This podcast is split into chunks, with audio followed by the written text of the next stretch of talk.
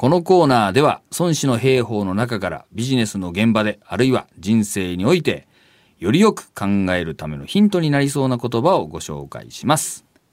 今日は冒頭のコーナーで新しい生活様式という話題についていろいろお話ししましたが一方で変わりたくない DNA みたいなのも根強いですよねうん。そうですね。変わりたくない今更変えたくないみたいなもの私も身の回りに結構あるようなちょっと思いついたりもするんですけれども、うんまあねはいそういった変化に対応していくことに関して、うん孫子は何かこう言葉を残してますか？残してます。何でも出てきますね何でも出て。ご紹介をね、はいしてみたいと思いますがどういったものでしょう、えーこう言っております。それ、兵の形は水にかたどる。水の甲は高きを避けて低きに走る。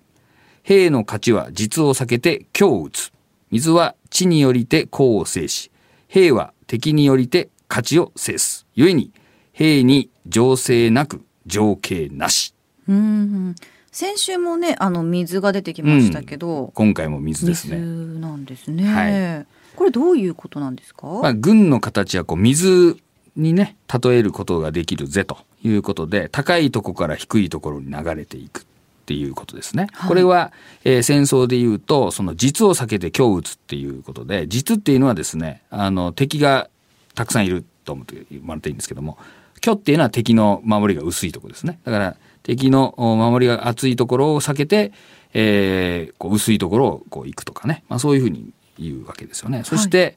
えー地によりで甲を制しっていうのはですね、地形に応じて水の流れは変わっていきますよね。えーそれと同じようにですね、えー戦争する時にもですね、敵の出方に応じて臨機応変に、えー戦い方を変えていくと。だから、その兵に情勢なく情景なしっていうのは、常の勢いと常の形と書くんだけど、その戦争する時にですね、その常に一定の勢いっていうんじゃなくてやっぱりメリハリが必要なわけだし、えー常の形もないと。決まった形もないんで、えー変化に応じてですねこう柔軟にいけと。まるで水のようにみたいな。そんな感じ。なるほど水のようにこう相手に合わせて形を変えていくっていうことがやっぱりその環境とかその時流とかねそういうものに合わせてその柔軟にいくいかなきゃいけない、まあ、こもうここう決まった形というかねうちはこうなんだみたいなうんうん。こととか、まあ、さっきの話で言うと今までこうだったんだからもうこのままでいいがいいんだみたいな、まあ、そういうこう固まった考えではなくてですねやっぱりその臨機応変に、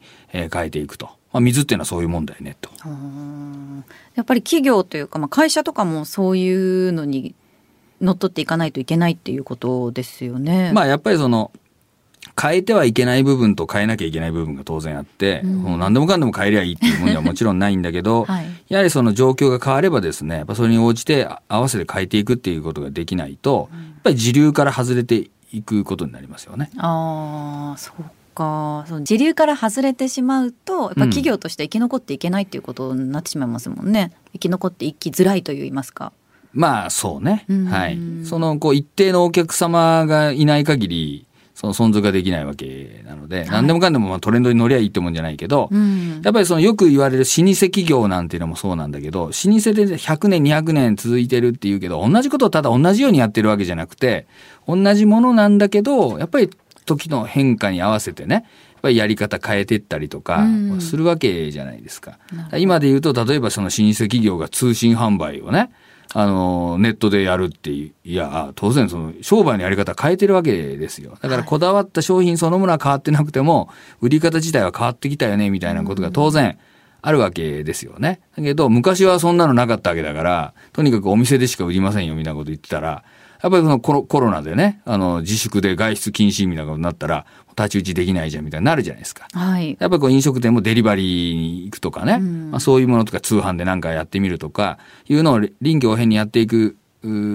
ということも必要になりますよね。なるほど、まあ、変えられないところと、うんまあ、変わっていかなくちゃいけないところっていうのも見極めてそうですね。対応していかなくちゃまあ、だからどんだけ時代が変わったりね周りが変わってもそのうちにしかできないう自社にしかないというようなものは変えちゃいけないわけなんだけど、はいしかしそれ以外のところは別に変えたっていいわけなんでね、ええまあ、そこはこう柔軟にあのやっていくっていうのが大事なんじゃないですかね。今まさに本当に大きな変化にね世間も世界も直面しているわけですから。変わってるし、そのね、うん、過去に例がないっていうか、ようなこう変化なわけなんで、やっぱりその状況に応じてですね、やっぱ変えていくっていうのは非常に重要じゃないですかね。そうですね。うん、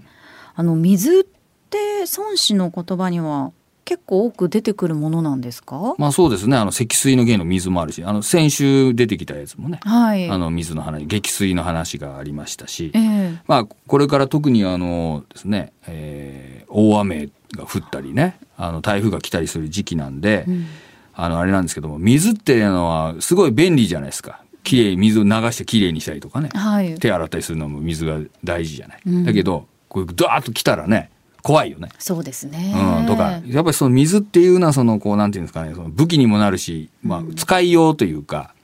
ものなので、やっぱここをうまく使っていくっていうのがね、大事なんじゃないですかね。うん、なかなか深い意味があるということですね。はい、そうですね。はい。まあ、あの、日本史にもね、あの、上善水のごとしっていうね、うん、あの、銘柄がありますが、これはまあ、老子の言葉なんですけども、やっぱり水のようにね、生きていくっていうのは、やはりその生き方の一つのこうね、えー、例としてあるんじゃないですかね。柔軟に形を変えて、はい、ということですね。そうですね。まああのやっぱりよどんだ水は腐るとも言いますので、はい、はい、やはりそのですね水のようにこううまく、ね、変化をさせていくっていうのは大事じゃないかと思います。